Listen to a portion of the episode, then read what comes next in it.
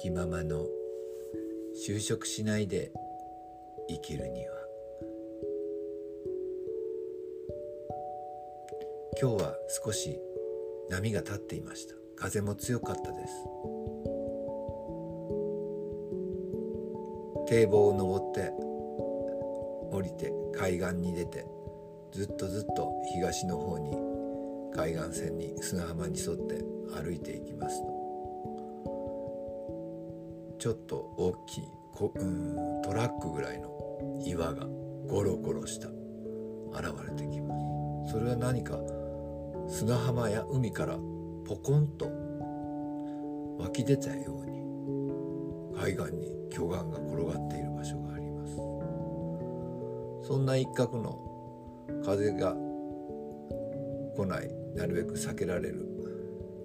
ところの木陰に砂浜ですけどサイトを作ります。そして砂利浜なんですが穴を掘ります。そしてその辺の流木を集めてきて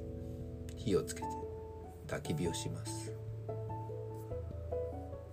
海岸の流木はとても乾燥しているのですぐに火がつきます。海からの風が強かったです。その焚き火を囲みながら程よい距離感で皆さんとお話ししました。一度も就職したことがないって言ったら「ええー?」とかびっくりされてた方もいらっしゃいまして。私の中では全然当たり前のことで会社員になるっていうイメージが生まれた時から全く湧かなかったのです。かといって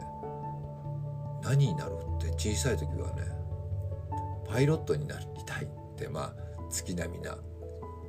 子供でした。でも小学1年生っていう雑誌を読んでて「パイロットの星」っていう漫画があってその小学1年生のパイロットを目指す子供が鉄棒でぶら下がりながら足にね水の入った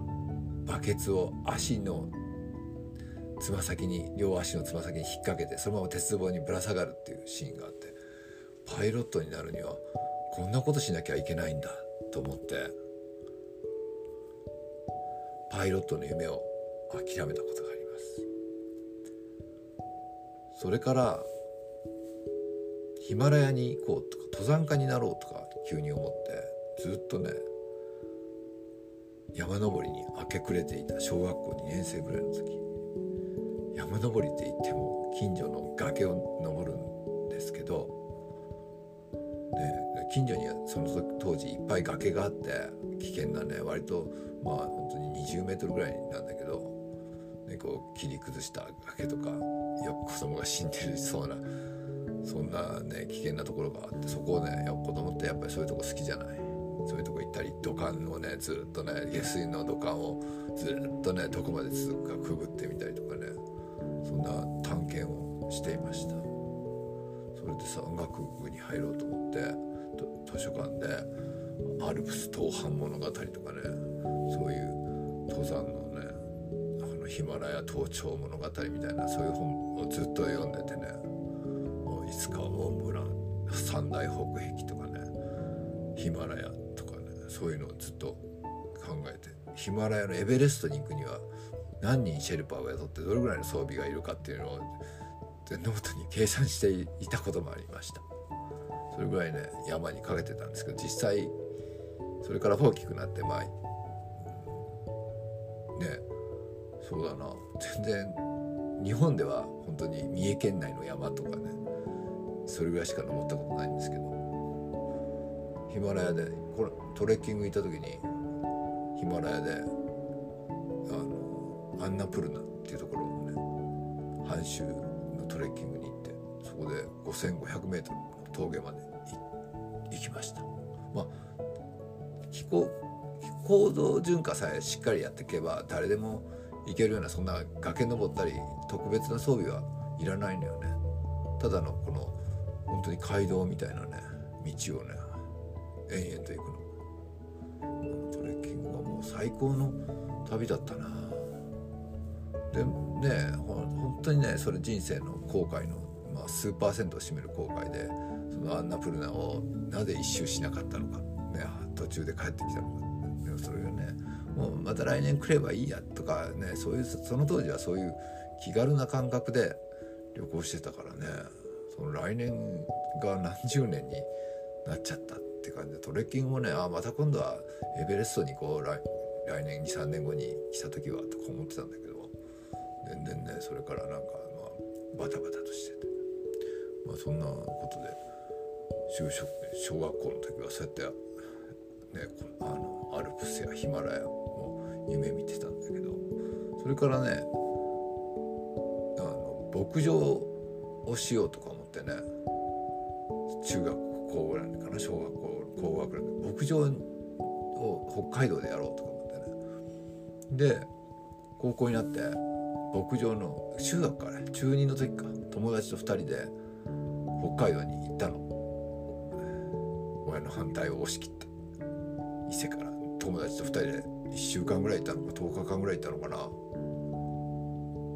その時牧場にを見てそれからね10代の時はずっと夏休みを大体北海道にいました。バイトしてったり。でも牧場はバイトしなかったのは牧場行って行っただけであこれ無理って思ったの。なんか夢に描いてた牧場と実際の牧場はなんかこうかなりリアリティがあって自分じゃ無理とか思った記憶がありました。それから全然牧場牛は好きだけどね牧場はねもう無理だなと思ってそれからなんかねもうずっと旅していたいなとか思って、ね、ずっと旅する仕事をしようと。思ってね。それでそれで真珠屋もやってたんだ。真珠屋はまあバイトであったんだけどね。その海外、まあ、シンガポールとかマレーシアとかアジアで真珠